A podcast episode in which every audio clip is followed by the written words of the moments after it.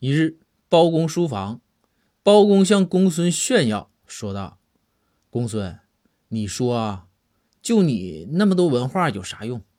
我刚上街买了本字典，就不认识的字儿一查就行，学啥呀？”公孙回道：“大人，有的字儿啊，用字典你还真不一定能查着。”包公就说：“公孙，你挺傲啊，咋的？有的字儿就你知道。”然后字典不知道，我还不信了。公孙，你说个字儿，我现在就查给你看，啪啪打你脸。公孙平静地说：“那我就说个错别字，大人您查吧。”